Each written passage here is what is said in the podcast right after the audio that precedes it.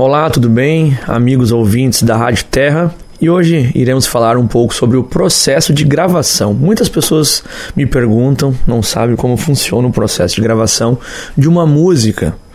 Da onde surge, como funciona todos os passos que tem que ser feitos. O primeiro passo, que é o principal, parte do compositor, né, que é onde surge a ideia da música, surge a letra, surge a melodia, e a partir disso a gente constrói os detalhes da música, a gente analisa aquela ideia que o compositor fez, vê o arranjo que tem que ser feito, quais instrumentos vão ser usados, e aí sim vai sendo construído como se fosse o alicerce de um edifício, né? Na parte de baixo está a parte principal, que é a composição.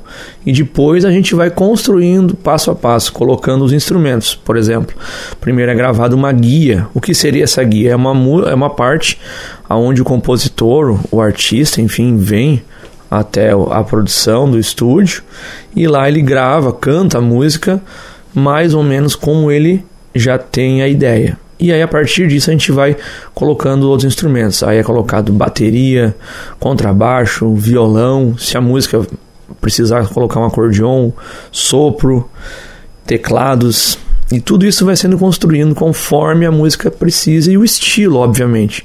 Se a música for um rock and roll, a gente vai trabalhar utilizando mais guitarras elétricas, distorções, solos, contrabaixo, uma bateria bem em destaque, né? Então, se for uma música sertaneja, a gente vai já pensar em violões, vai já pensar em acordeon e assim por diante. Esses são apenas, em resumo, alguns dos passos, né, para se construir e gravar uma música. Então fica aí a resposta para quem tinha me perguntado como funcionava para gravar uma música. Um grande abraço e até o próximo.